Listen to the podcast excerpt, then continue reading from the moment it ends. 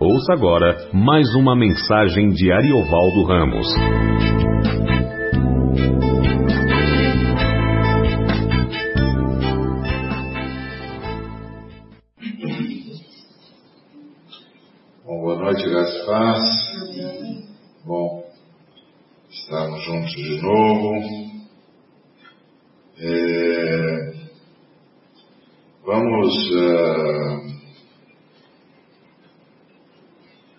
Continuar nosso estudo de João, Evangelho segundo João, biografia de Jesus, as boas novas sobre Jesus, conforme o Espírito Santo é, revelou, inspirou João. E vamos ler a partir do verso de número 13. Capítulo 2. Estando próxima a Páscoa dos judeus, subiu Jesus para Jerusalém. E encontrou no templo os que vendiam bois, ovelhas e pombas e também os cambistas assentados. Tendo feito um azorrague de cordas, expulsou todos do templo, bem como as ovelhas e os bois. Derrubou pelo chão dinheiro dos cambistas, virou as mesas. E disse aos que vendiam as pombas: Tirai daqui estas coisas, não façais da casa de meu pai casa de negócio. Lembraram-se os seus discípulos de que está escrito: O zelo da tua casa me consumirá. Perguntaram-lhe, pois, os judeus, que sinal nos mostras para fazer estas coisas? Jesus lhes respondeu, destruí este santuário e em três dias o reconstruirei. Replicaram os judeus, em quarenta e seis anos foi edificado este santuário, e tu, em três dias o levantarás? Ele, porém, se referia ao santuário do seu corpo. Quando, pois, Jesus ressuscitou dentre os mortos, lembraram-se os seus discípulos de que ele dissera isto. E creram na Escritura e na palavra de Jesus. Em nome de Jesus, Pai, nós queremos agradecer-te por misericórdia por misericórdia que tens demonstrado a nós e através de nós. Queremos agradecer-te porque a tua misericórdia se renova e se renovou. Queremos agradecer-te por estarmos aqui, por tua graça, por tua ação graciosa que aqui estamos. Queremos te agradecer, Senhor, porque o Senhor tem algo para nos dizer, e isso é extraordinário. Nós te agradecemos pelos méritos de Jesus, que permite que a tua palavra nos alcance. E queremos te agradecer pelo que farás. Queremos te agradecer pela transformação que a tua palavra vai deflagrar, pelo espaço que vai criar do Espírito Santo. Queremos te agradecer por te lembrares de nós, por ministrares ao nosso coração. E nós sabemos que é pelos méritos de Jesus. Muito obrigado. Em nome de Cristo Jesus. Amém. Bom, nós estamos acompanhando Jesus, é,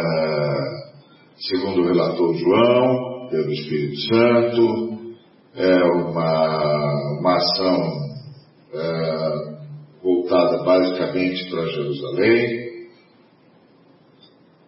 majoritariamente né, para Jerusalém. O João está ajudando a gente a perceber que Jesus Cristo é Deus. E, e ele escreveu com esse objetivo mesmo, para que a gente percebesse que Jesus Cristo é Deus, que a gente cresce nele, e em crendo nele, nós alcançássemos vida. Bom, Jesus está indo a, a Jerusalém para Páscoa. Páscoa é a data mais importante da judaica. É a data da libertação, é a data da saída do Egito, é a data do Cordeiro de Deus, da eficácia do sacrifício do Cordeiro. Todos nós nos lembramos da passagem em que o Senhor está deflagrando a última praga no Egito. Ele então dá instruções muito claras sobre ah, o sacrifício do cordeiro e também como ah, participar da Páscoa, o que, que ela significa, o que eles podem é, comer e, e com que pressa tem de fazê-lo, porque eles estão de saída, e principalmente os instrui a, a pintar os umbrais da porta com o sangue do cordeiro. Porque o anjo da morte vai passar. E só o sangue do cordeiro pode deter o anjo da morte. E o anjo da morte não vai fazer acepção de pessoas mas vai perceber o sangue. E quando perceber que aquela casa está sobre o sangue, vai desviar-se daquela casa. E ninguém vai morrer ali.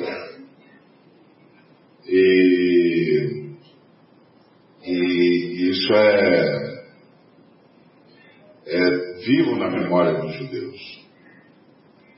Houve uma mortandade assustadora, os egípcios que não creram, porque houve egípcios que creram.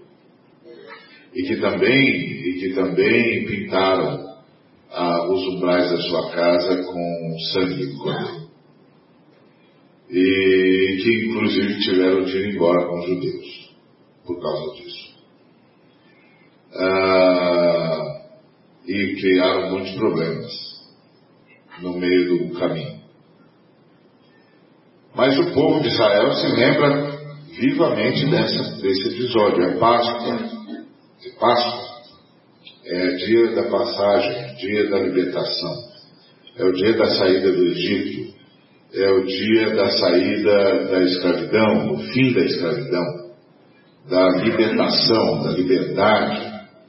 É, é uma, uma retomada da história, da vida. É Páscoa a data mais importante. E Jesus era um bom judeu. E ele celebrava Páscoa, e ele estava lá com o seu povo, e ele foi também para o dia mais importante da história do seu povo, o dia da libertação. Quando o Senhor começa o êxodo do seu povo.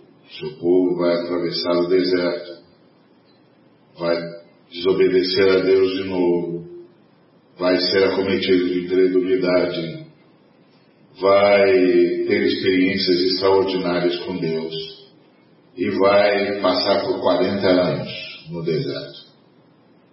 Um pequeno trecho de terra e eles ah, rodeiam-no por 40 anos. Uh, e o que o Senhor havia prometido fazer em 400 anos, faz em 440. Porque o povo retarda Deus.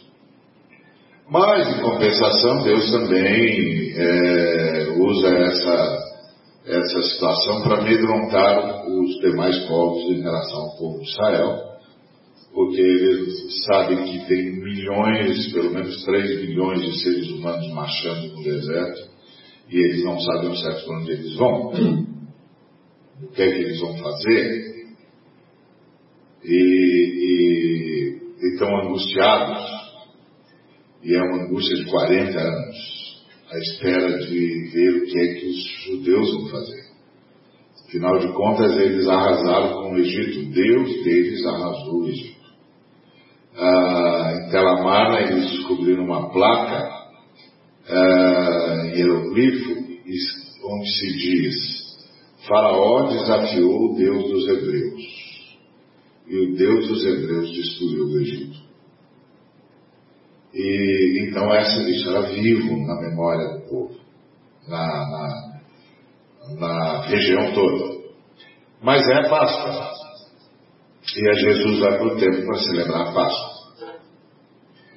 Ah, naquele tempo, a Páscoa era celebrada no templo e, hum, porque tinha de matar o cordeiro, tinha de é, apresentar o cordeiro diante de Deus, mas também cada família celebrava a Páscoa.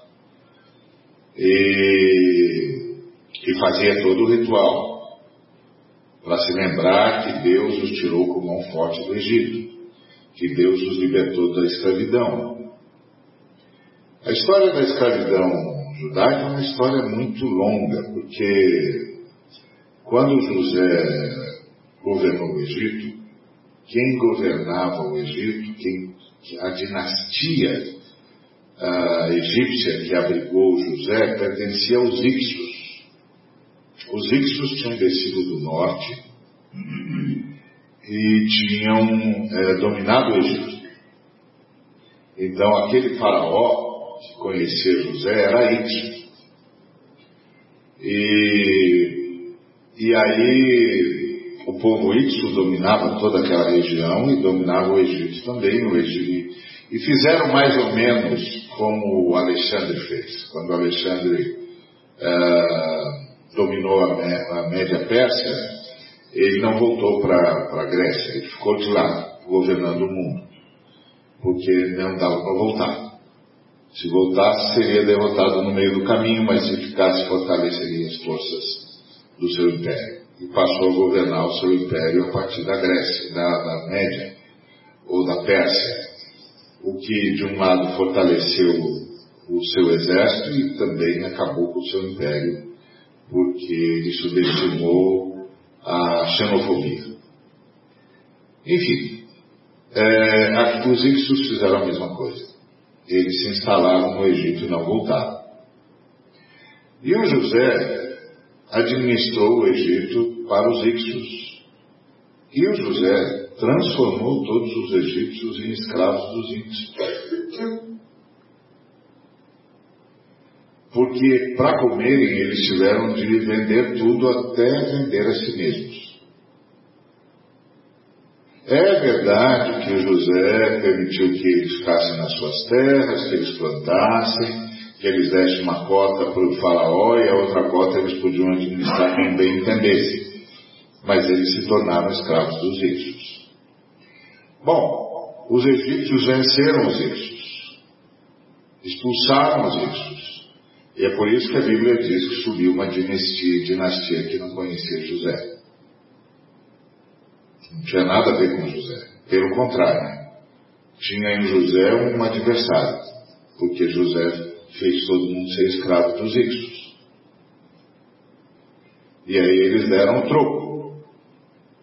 Por isso que o faraó disse uh, para que eles não se unam. Qual era o medo do faraó? Que os ixos se aproximassem de novo e os judeus se, se, se associassem a eles e tomassem o poder.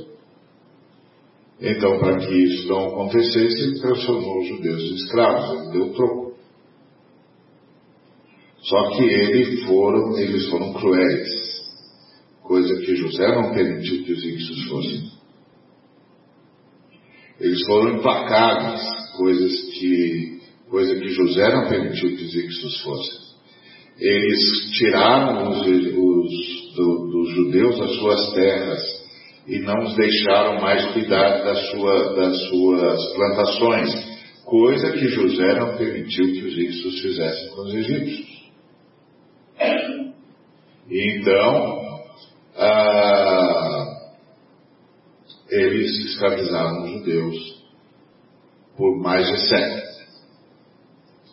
E o êxodo é a história de como Deus ouviu o clamor do seu povo, que era vítima de uma crueldade insana. E a Páscoa é o dia da libertação. Por detrás da Páscoa tem uma história longa. Uma história longa. História de um menino traído pelos irmãos, de um escravo que se torna governador, de um governador que domina o Egito e, e transforma todos os egípcios em servos dos ixos, mas usa de misericórdia, de uma vitória dos egípcios, de uma sublevação dos egípcios contra os ixos e a retomada do controle do Egito, de uma dinastia que se vinga dos ixos ah, tentando destruir os judeus. É uma longa história, uma história de dor, uma história humana, uma história de, de povos que se enfrentam, de povos que estão tentando achar sua história, achar razão para existir no mundo, de povos que também estão buscando um sentido para existir, um sentido para sua história. E tem a história de um Deus que finalmente se revela depois de 400 anos.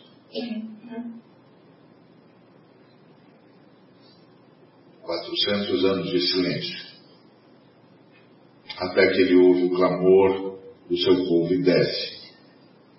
E aí isso termina com a Páscoa. A libertação do povo de Israel. Não havia data mais importante, não havia data, data mais simbólica, não, não havia data mais emblemática, não só para os judeus, mas para toda a história do crescente fértil estava na memória do crescente fértil. Deus dos Hebreus passou por aqui. O Deus dos Hebreus destruiu uma civilização inteira. O Deus dos Hebreus puniu os adversários dos Hebreus. O Deus dos Hebreus destruiu cidades. O Deus dos Hebreus desafiou os deuses. O Deus dos Hebreus se impôs ao crescente fértil. É Páscoa é a história da vitória de Deus. Então Jesus sabe o significado. E muitos povos sabem o significado. Muita gente sabe o significado. É a vitória do Deus dos Hebreus. E todas as vezes que eles celebram a Páscoa, eles esperam por uma libertação. Assim como Deus nos libertou dos egípcios, vai nos libertar dos romanos. Os judeus fizeram isso desde sempre. Por isso, em, todo, toda Páscoa, eles diziam, eles celebravam dizendo, durante a sua diáspora, no ano que vem, celebraremos a Páscoa em Jerusalém. Deus vai nos libertar. E a Páscoa tem o mesmo significado para nós, todas as vezes que partimos o pão, bebemos o cálice, nós falamos da libertação de Deus, da vitória de Deus sobre a morte, da vitória de Deus sobre o inferno, da vitória de Deus sobre a nossa queda, da vitória de Deus sobre a maldade que é em nós, da vitória de Deus sobre a enfermidade que está em nós, da vitória de Deus sobre a angústia que está em nós, a vitória de Deus sobre o mal que se alojou em nós. Páscoa. A data mais importante dos judeus e a data mais importante dos cristãos. A data da libertação. A data da vitória de Deus sobre o mal, da vitória de Deus sobre os maldosos, da vitória de Deus sobre a malignidade, da vitória de Deus na história, e a vitória de Deus é a vitória da humanidade. Porque Deus é Deus da humanidade. Então é extraordinário. E aí Jesus chega no templo, o lugar que deveria significar o máximo da vitória de Deus. Que deveria ilustrar a glória da vitória de Deus. E que deveria emular os homens a esperança que a Páscoa traz em si, a esperança da libertação. Há um Deus nos céus que luta pelos homens, que está salvando os homens, que veio pela salvação dos homens. Há um Deus no céu que não julgou por usurpação ser igual a Deus, mas a si mesmo se esvaziou. Há um Deus no céu que abriu mão da sua glória pela nossa salvação. É Páscoa. É dia de celebrá-lo. É dia de voltar a professar a nossa fé, de reafirmar a nossa fé. É dia de retomar a nossa esperança. É Páscoa. Todos são bem-vindos. Todos são chamados a celebrar. Venham, é Páscoa. O Cordeiro de Deus tirou o pecado do mundo. O Cordeiro de Deus poupou os nossos filhos da morte. O Cordeiro de Deus abriu a porta para sairmos do Egito. O Cordeiro de Deus continua arrancando os seres humanos da morte, do inferno, libertando, cuidando, abençoando. O Cordeiro de Deus está nos levando pelo deserto da história para o novo céu e nova terra, onde habita a justiça. É Páscoa. O Cordeiro de Deus está nos libertando. E aí Jesus chega no templo que deveria emular tudo isso, que deveria marcar tudo isso, que deveria simbolizar tudo isso, e encontra um negócio. Gente vendendo boi, ovelha, pomba, cambista. Cambista. Por que, que tinha cambista? Porque os sacerdotes inventaram que você só podia comprar os animais que você ia sacrificar com shekel, com moeda hebraica. Não podia usar a moeda dos romanos. Essa moeda hebraica não vale nada. Os hebreus estão sob domínio dos romanos. A moeda hebraica agora é só um pedaço de, de, de metal. Não dá para fazer nada com aquilo. O Império Romano domina o mundo.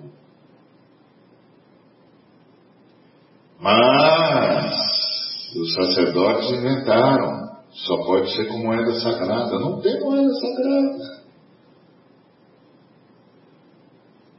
Não há nada de sagrado na moeda. A moeda é uma maldição.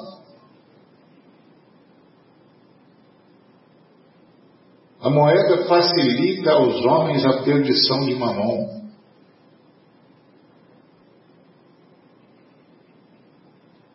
A moeda é uma forma de converter bens uma, uma forma de subverter bens.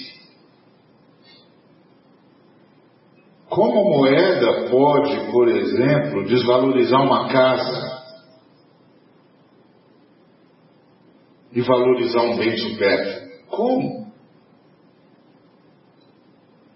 Moeda é uma maldição. Não tem moeda sagrada.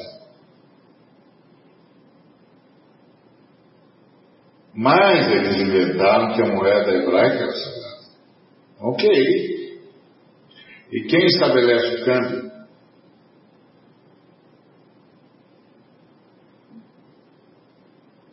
Quem estabelece o câmbio?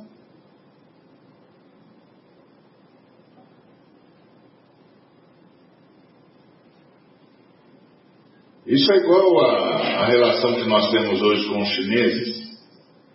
Moeda deles não flutua. Eles não estão na bolsa das, de moedas é, mundial.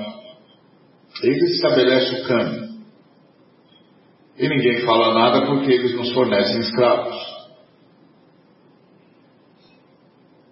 Enquanto eles nos fornecerem escravos e o nosso sistema é, for, for lucrativo por causa dos escravos chineses, ninguém vai falar nada para o câmbio fictício deles, e eles estabelecem o câmbio que quiserem. uma maldição isso tudo. Tem muito sangue por detrás disso tudo, tem muito choro, tem muito grito, tem muita angústia. Tem muita criança que morreu de fome, tem muita desgraça. Tudo isso sobe aos céus. Num grito incontido. Não tem muita expectativa boa nesse negócio. Quem faz o câmbio? Os cambistas. E o culto, se não salvou o judeu, salvou a moeda.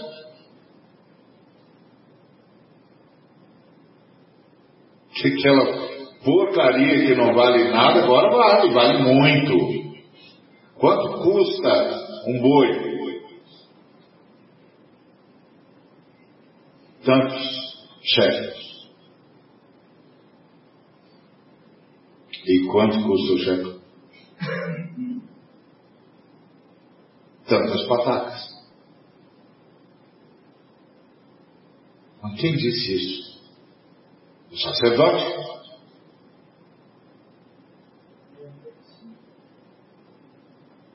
O sacerdote? Caifás? Seus ajudantes?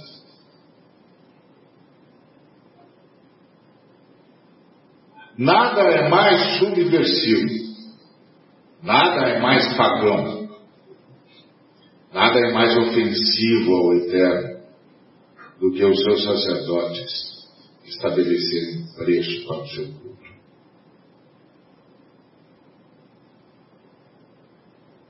Nada é mais indigno, nada é mais aviltante, nada é mais desrespeitoso Nada é mais blasfemo do que os sacerdotes de Deus estabelecerem preço do culto.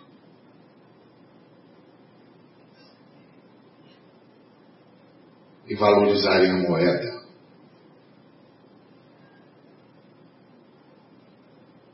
Em detrimento da fé. Valorizarem a moeda em detrimento do louvor valorizarem a moeda em detrimento do arrependimento, valorizarem a moeda em detrimento do pedido de perdão, valorizarem a moeda em detrimento da oração, do clamor. Nada é mais indigno. E Jesus entra e estão lá, eles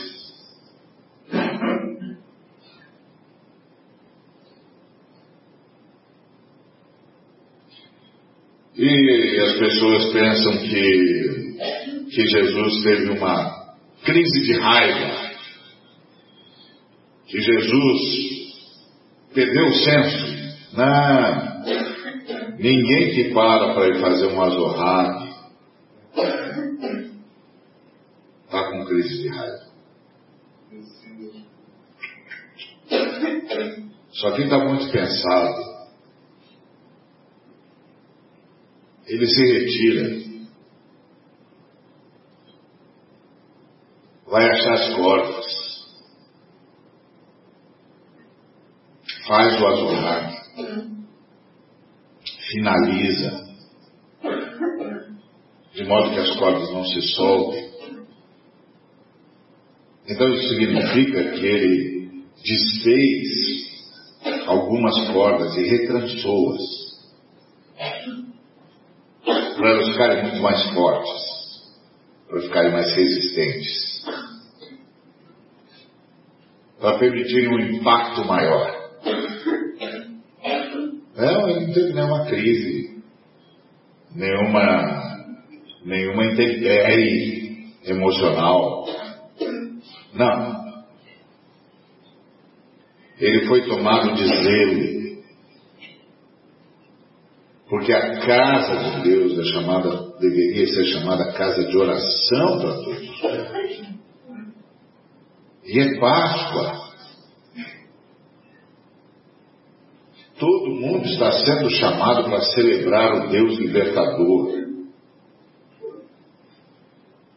Homens sob todo tipo de opressão, opressão espiritual, opressão econômica, opressão política,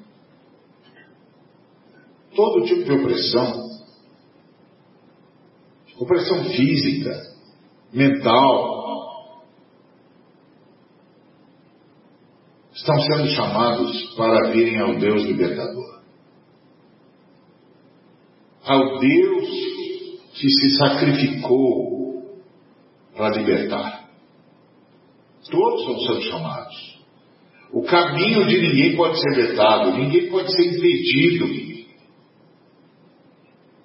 Ninguém pode ter essa estrada dificultada, esse caminho, esse acesso dificultado, ou impedido ou atrapalhado. É Páscoa. É dia de libertação.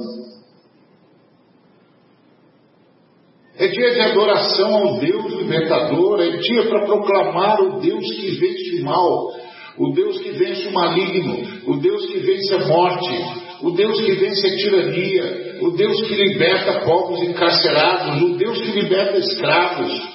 O Deus que garante a vida em meio ao deserto. E assim como ele garantiu a vida em meio ao deserto,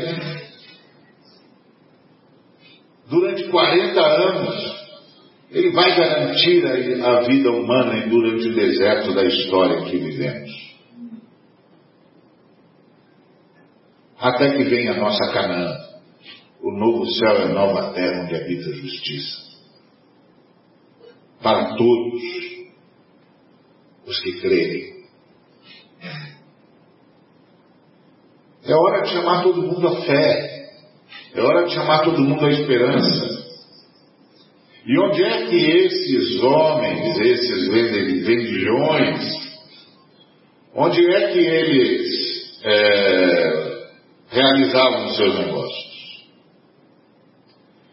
Eles o realizavam no ato dos gentios. O único lugar que os gentios tinham para poder adorar o Deus libertador lhes estava vetado, porque aqueles homens mancomunados com maus sacerdotes tinham transformado o ato dos gentios em lugar de negócio, um shopping. É o parla shopping. Ele era o sacerdote.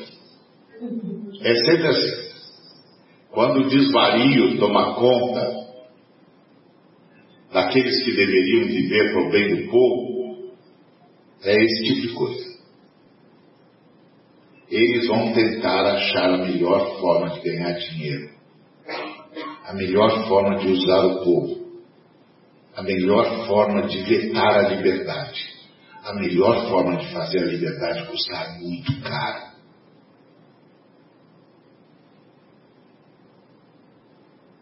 Sempre assim. E aí Jesus vê isso. E Jesus vai lá, arranja as cordas, ou manda os seus discípulos arranjarem, a gente não sabe. Retece as cordas faz um azurrado, algo mais encorpado, com maior impacto, com maior capacidade de eficácia, quando tangido.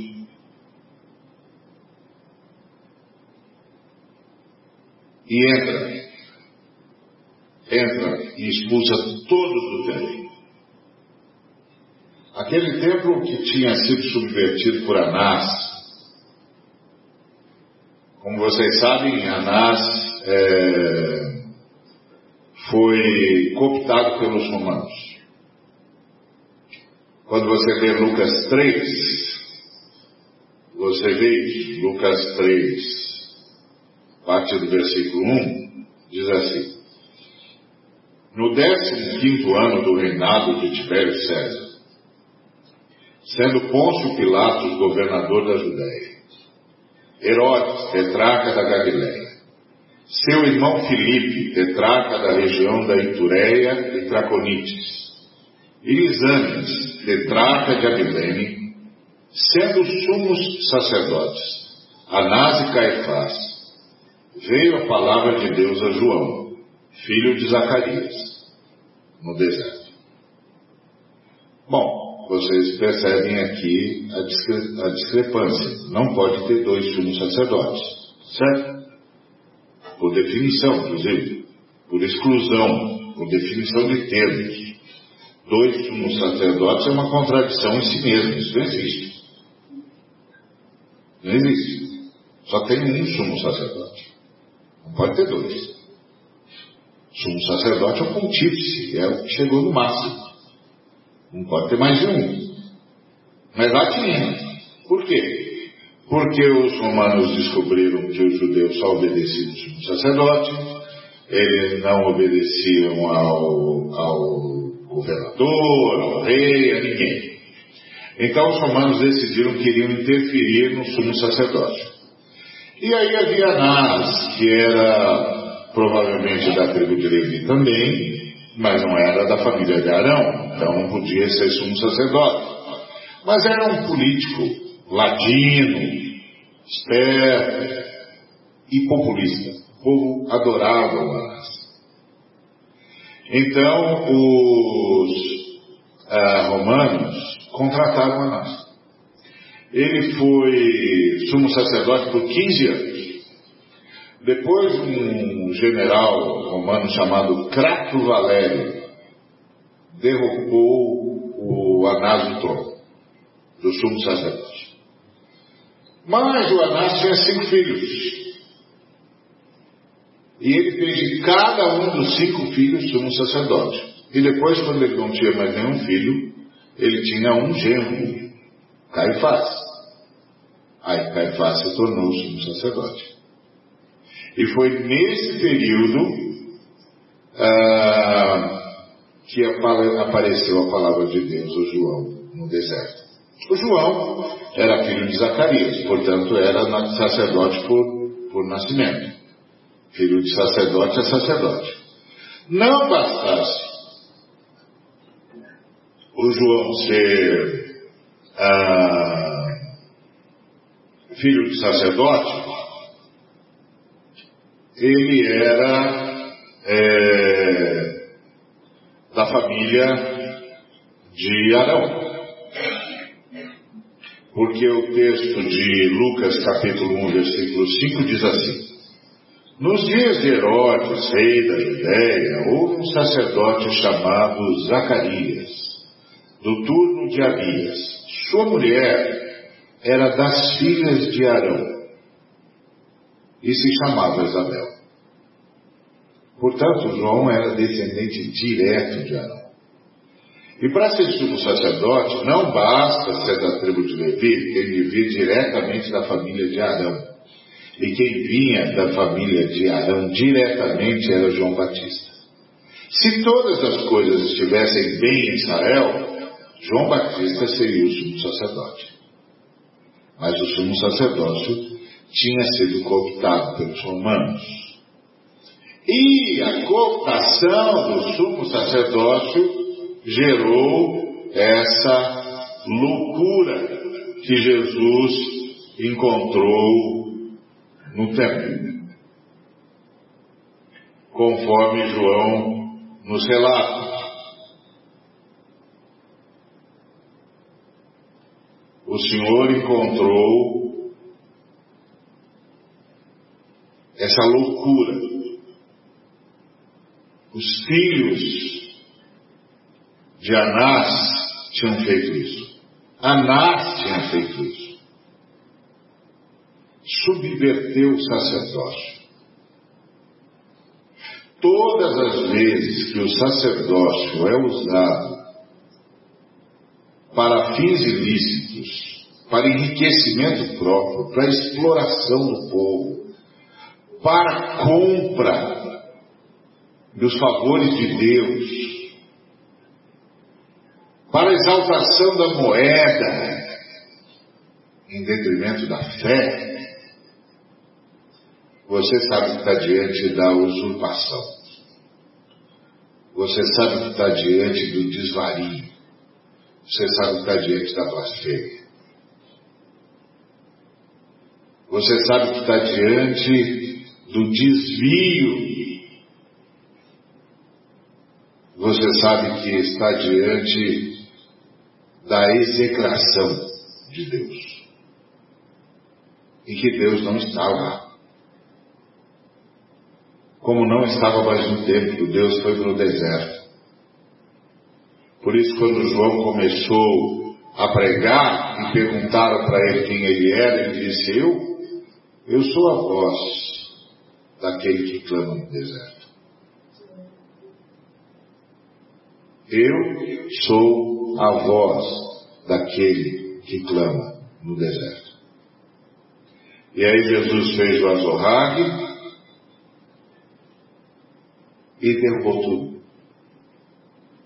Derrubou pelo chão o dinheiro dos cambistas, que a rigor não valia nada. Como não vale nada nenhum dinheiro que é usado na tentativa de comprar a bênção de Deus? Como não vale nada nenhum dinheiro que é usado na tentativa de convencer Deus a ser favorável? Como não vale nada nenhum dinheiro que não seja entregue ao Senhor como culto de gratidão. Pura e simplesmente isso.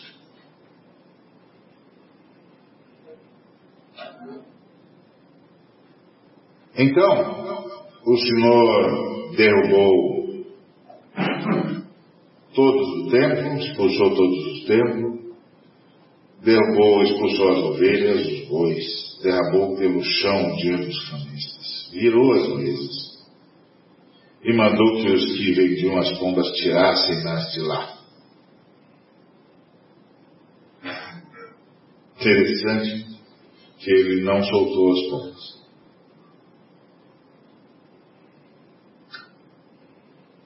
Que será? Porque a pomba é um símbolo, porque a pomba é uma transmissora de enfermidade.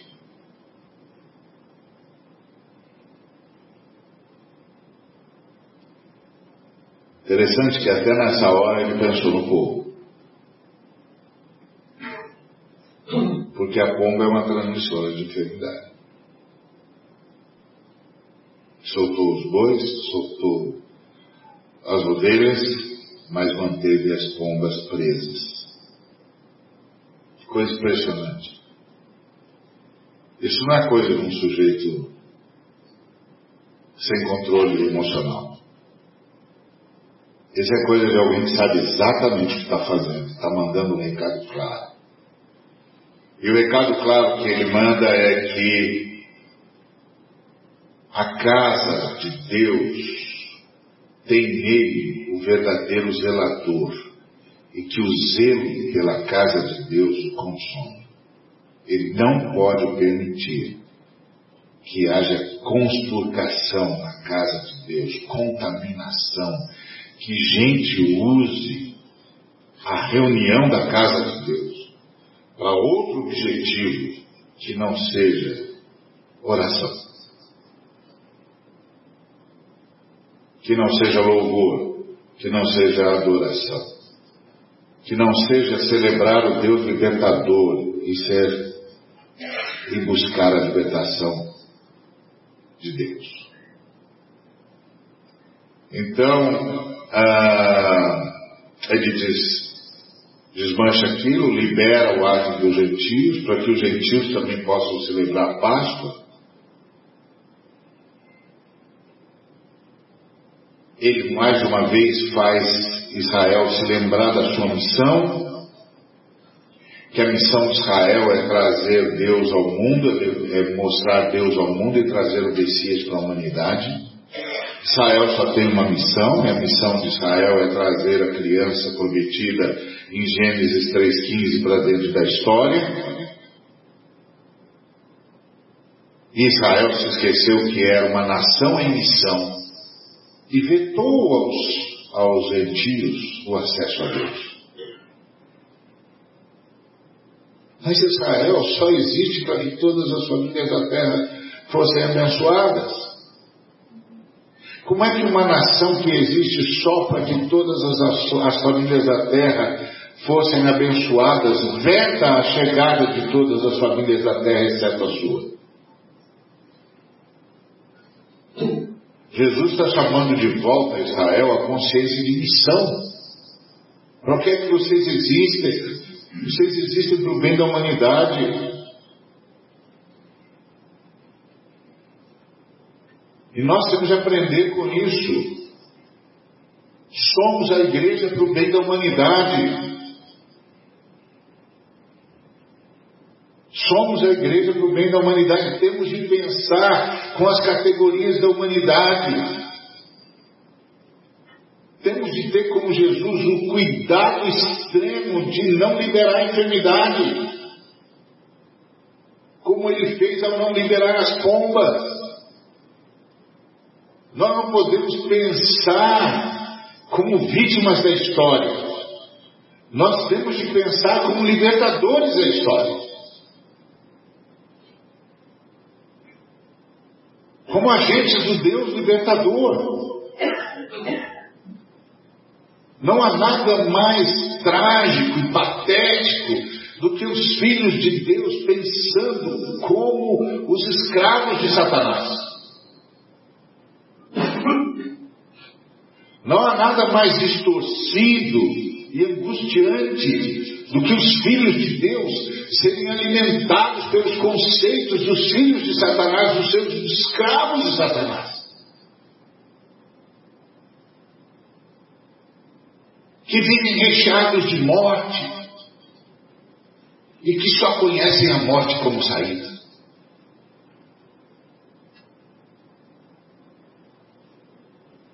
Nada é tão patético, nada é tão triste, nada é tão destrutivo para toda a mensagem do Cristo do que os seus filhos pensarem como os escravos de Satanás.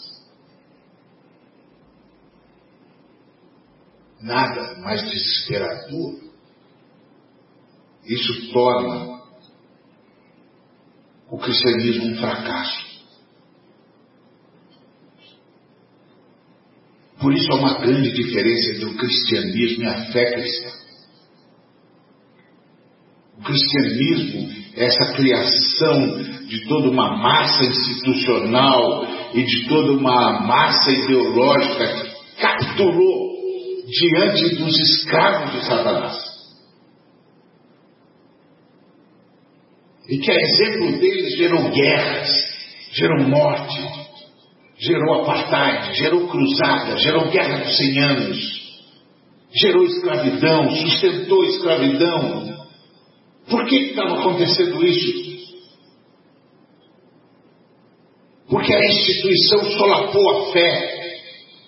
E aqueles que deviam ser os guardiães da fé passaram a pensar como os escravos de Satanás. E não foram poucas vezes que os que tinham fé tiveram de enfrentar os que tinham a instituição. E tiveram de fazer como Jesus, denunciar a instituição, denunciar a instituição, denunciar a instituição. Vocês solaparam a casa de Deus. Vocês transformaram a casa de Deus em covil de salteadores. Vocês passaram a pensar como os escravos de Satanás. Vocês elegeram a morte como saída. Vocês escravizaram, mataram, roubaram, dilapidaram. E ousaram dizer que Deus estava nisso. Não poucas vezes, os filhos de Deus tiveram de enfrentar a instituição tiveram de enfrentar a instituição para parar as cruzadas, tiveram de enfrentar a instituição para parar a guerra de 30 anos, para parar a guerra dos 100 anos, para pôr fim à escravidão, para rever colonização, para libertar os escravos, para pôr fim ao apartheid. Quem está lutando? Os agentes de Jesus estavam lutando contra os cambistas do que deveria ser a casa de Deus. Contra os que solaparam a instituição que nós havíamos criado para ajudar a fé a cumprir o seu papel, a cumprir a sua missão, a otimizar os seus recursos. Nada é tão indecente, nada é tão indigno, nada é tão abjeto do que quando os que se dizem representantes da fé de Cristo começam a pensar como os escravos de Satanás, aqueles que nós estamos aqui para libertar. Aqueles que nós estamos convidando para a Páscoa. Para o Deus libertador. Nada é tão abjeto. E parece que essa vai ser a nossa história sempre. Os que têm fé vão ter que enfrentar os cambistas. Os que têm fé vão ter que construir, de tecer as honradas. Os que têm fé vão ter que denunciar, enfrentar aqueles que deveriam ser seus irmãos. Parece que esse é um movimento profético, uma denúncia profética. Um impacto que se instalaria no cerne da pregação da mensagem de Deus. Os que, em nome de Deus, serviriam a Satanás. E os que, movidos por Deus, enfrentariam Satanás onde quer que ele se alojasse. Mesmo quando ele se aloja nas nossas instituições. Interessante isso.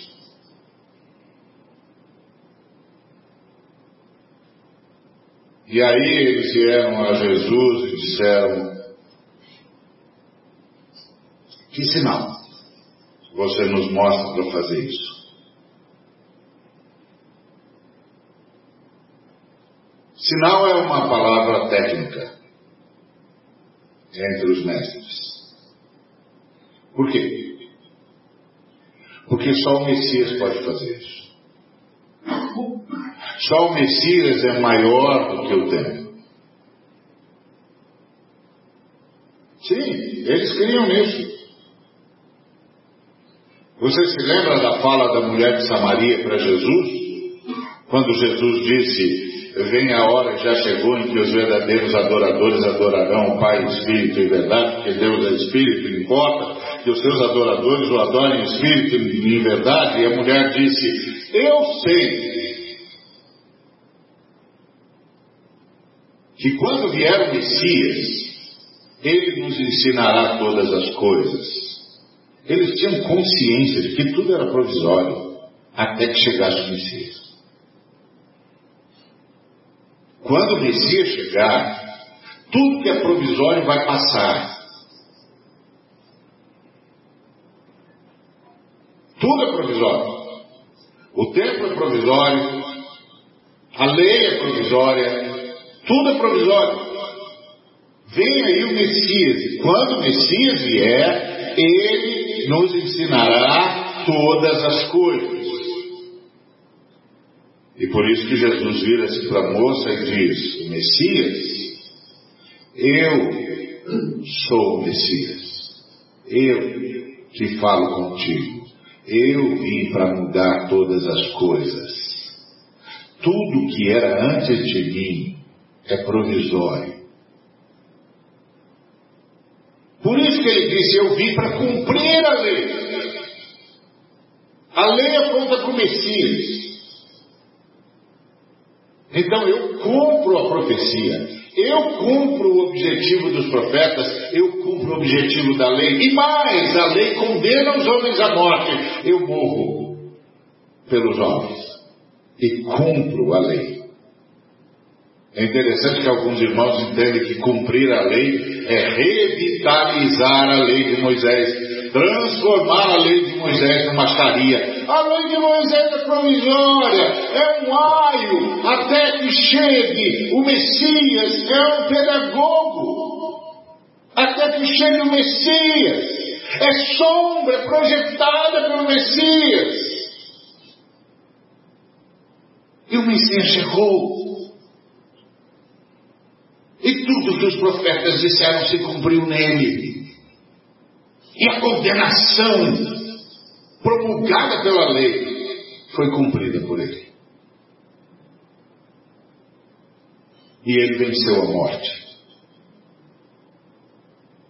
E fez isso na Páscoa. É Páscoa.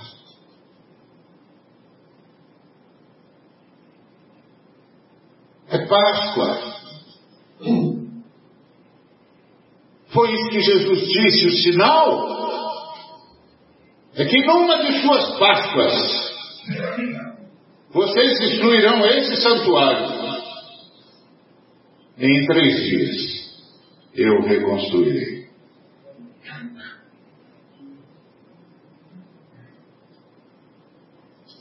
É Páscoa. Eu sou o Cordeiro Pascal. Numa de suas Páscoas, vocês destruirão esse santuário. Em três dias, três dias, eu reconstruirei. Eu sou o Cordeiro. Eu sou o templo de Deus. Eu sou a casa de Deus. Eu sou o Messias. Esse é o meu sinal. Tudo aqui é provisório. Eu sou o princípio e o fim. O Alfa e o Ômega. Tudo começa em mim e termina em mim. Eu sou o Messias. Numa dessas Páscoas, vocês matarão esse, destruirão esse santuário. Em três dias eu reconstruirei. É Páscoa. Então a morte de Jesus na Páscoa não é um acidente. Ele sabe o que está fazendo. Ele está indo para que o santuário seja destruído e reconstruído em três dias para sempre e tudo que é provisório não tenha mais sentido.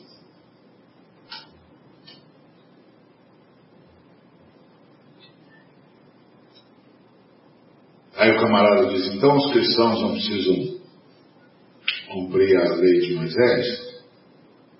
Não, não é que os cristãos não precisam cumprir a lei de Moisés, é que a lei de Moisés está muito abaixo da lei dos cristãos. Enquanto os cristãos, a lei de Moisés diz não matarás, a lei dos cristãos diz não se irritarás com seu irmão a ponto de chamá-lo de louco. Que se você fizer isso, você é réu do inferno.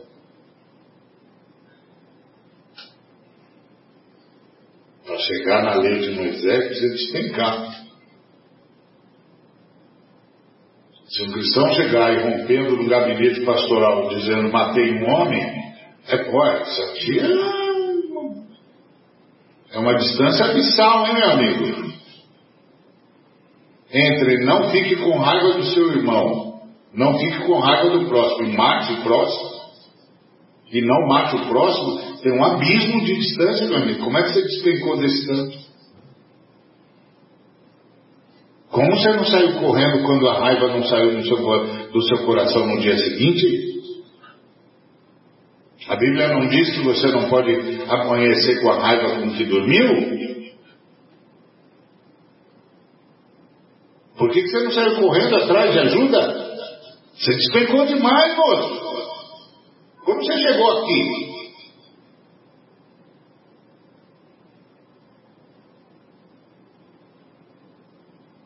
Não é que a gente não tem que cumprir a lei de Moisés, é que a lei de Moisés não alcança o padrão que o Espírito Santo, pelo seu fruto, nos leva a viver.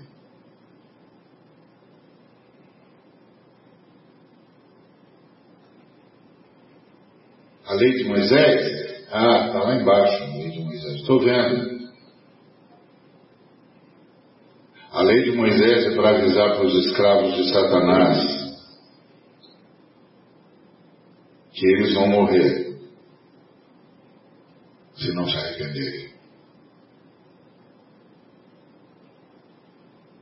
Mas os que têm o Espírito Santo,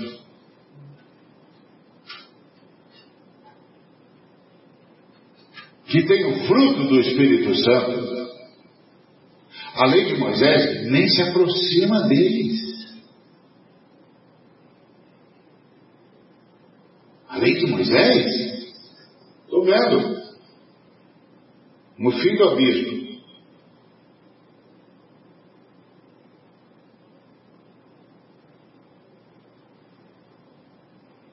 Você chegou no fim do abismo, a ponto da lei de Moisés de advertir você? Uau! Desceu, hein, moço? Desceu, hein, moço? Você caiu na jurisdição da lei de Moisés? Eita, explica isso para mim, moço.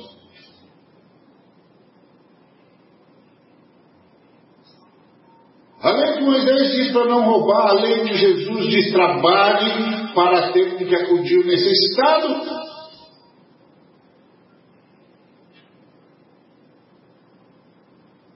Ao invés de roubar o sujeito, dá patrimônio para ele. Ajuda ele. Trabalha por ele. Mas você sair de trabalho por ele para roubeio, oh, Caiu um outro moço. O que, que houve? Que, que houve, moço? Explicou, hein, cara? Isso deve ter sido um tombo e tanto, hein?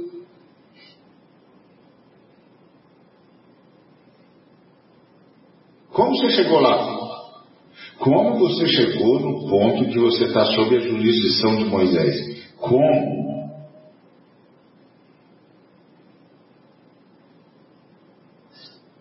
Esse é o ponto.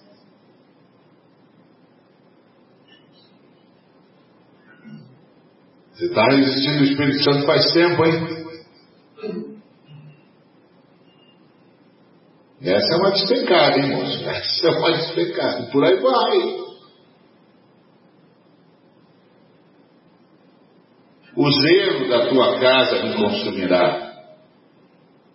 Não posso permitir que o culto ao Senhor, a adoração ao Senhor, a reunião da igreja seja desviada do seu propósito. Não posso.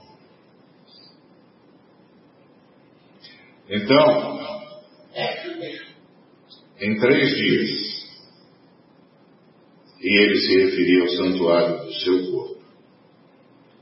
Isso é maravilhoso, sabe por quê?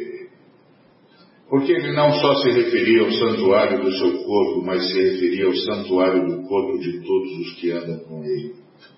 Ele os reconstruirá. Como reconstruiu o seu.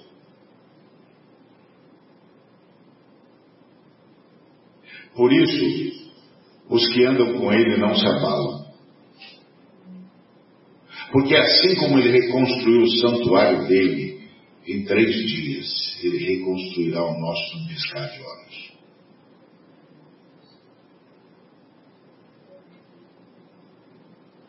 Assim como ele reconstruiu o santuário dele, ele reconstruirá o nosso. Nós estamos aguardando a reconstrução do santuário. Porque o nosso corpo também é um santuário. Pelo menos deveria ser. Um santuário em dedicação ao Senhor.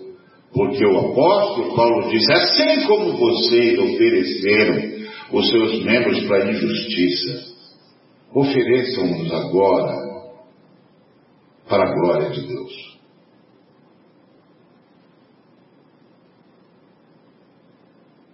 Ofereçam-nos agora para a glória de Deus.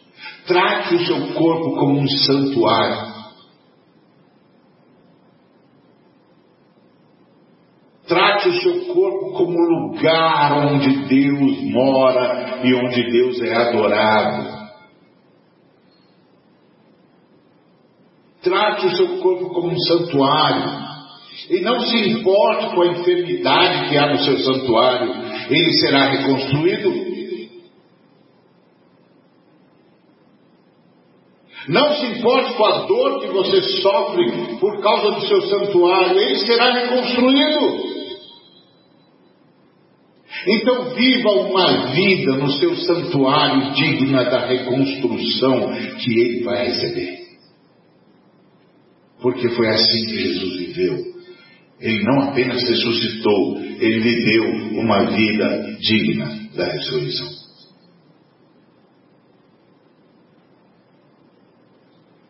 Santuário dele, ele carregava morte como nós carregamos.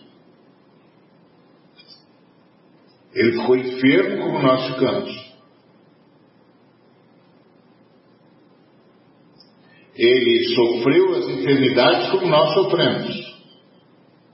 Ele curava os enfermos, mas não curava a si mesmo.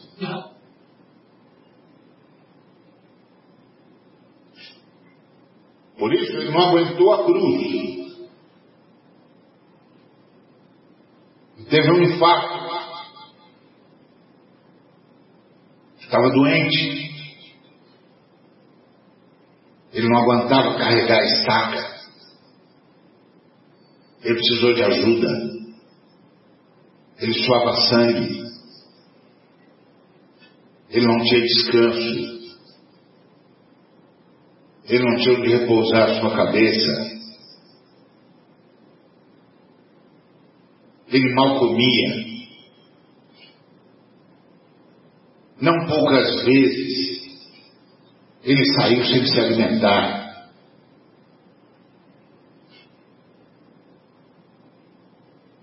Ele carregou sobre si as nossas enfermidades. Pelas suas pisaduras fomos sarados. Mas ele sabia, eu vou reconstruir esse santuário em três dias. Ele vai reconstruir o nosso também. E o nosso vai ser um piscar de olhos.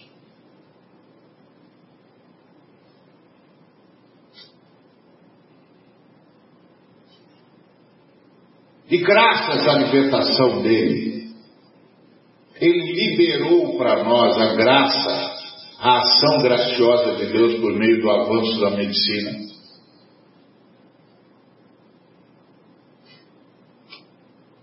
Que ajuda o nosso santuário como o dele não foi ajudado.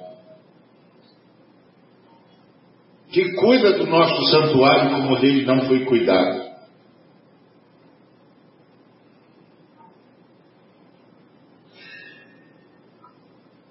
Para que nada atrapalhe o nosso santuário de ser o que deve ser, um tributo à glória de Deus.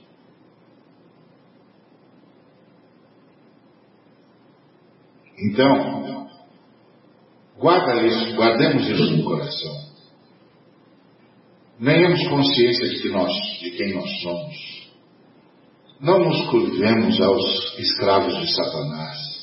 Tenhamos misericórdia deles, eles não sabem o que falam, eles não sabem o que fazem, eles não sabem o que querem, e eles não sabem o que vão deflagrar.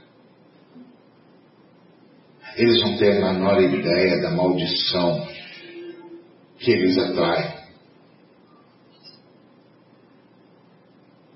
Quando eles entendem que a única saída é a morte.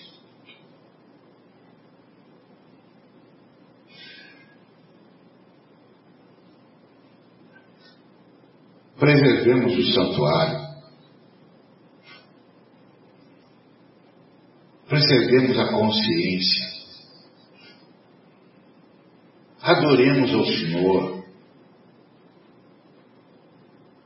Não nos deixemos abater pela enfermidade do nosso santuário, ele será reconstruído. Oremos uns pelos outros, intercedamos, usemos todos os meios da graça. Não porque a gente não quer sentir dor no santuário, mas porque o nosso santuário é para a glória de Deus.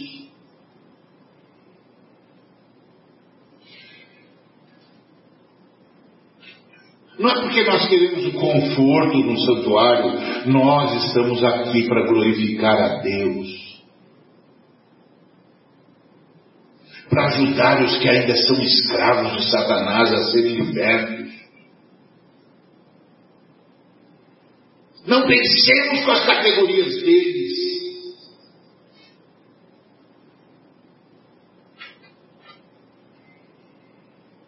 Deixemos-nos conduzir por aquele que liberou o átrio aos gentios, que chamou todos para a Páscoa, que enfrentou a instituição, que denunciou o mal,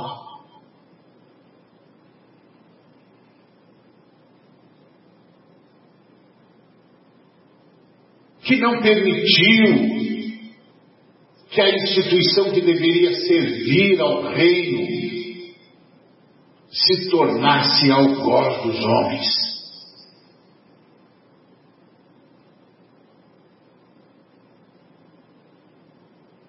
E não olhemos para nós como quem morre, olhemos para nós como quem ressuscita.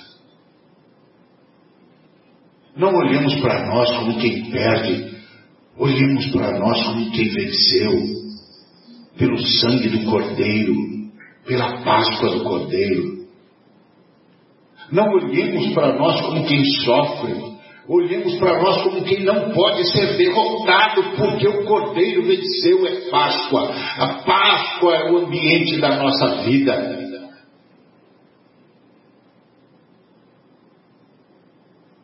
Não olhemos para nós como quem se amedronta. Olhemos para nós como quem tem fé. Porque nosso santuário será reconstruído. Porque o diabo já foi julgado. Porque o Cordeiro de Deus tirou o pecado do mundo.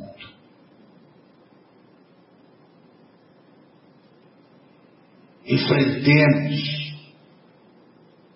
todos os desvios, como os nossos irmãos no passado enfrentaram.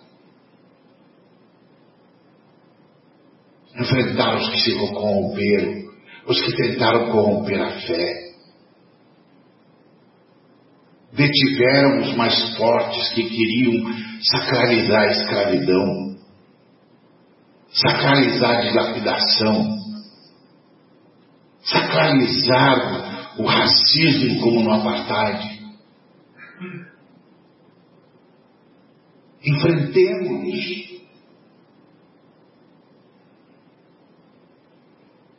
Enfrentemos.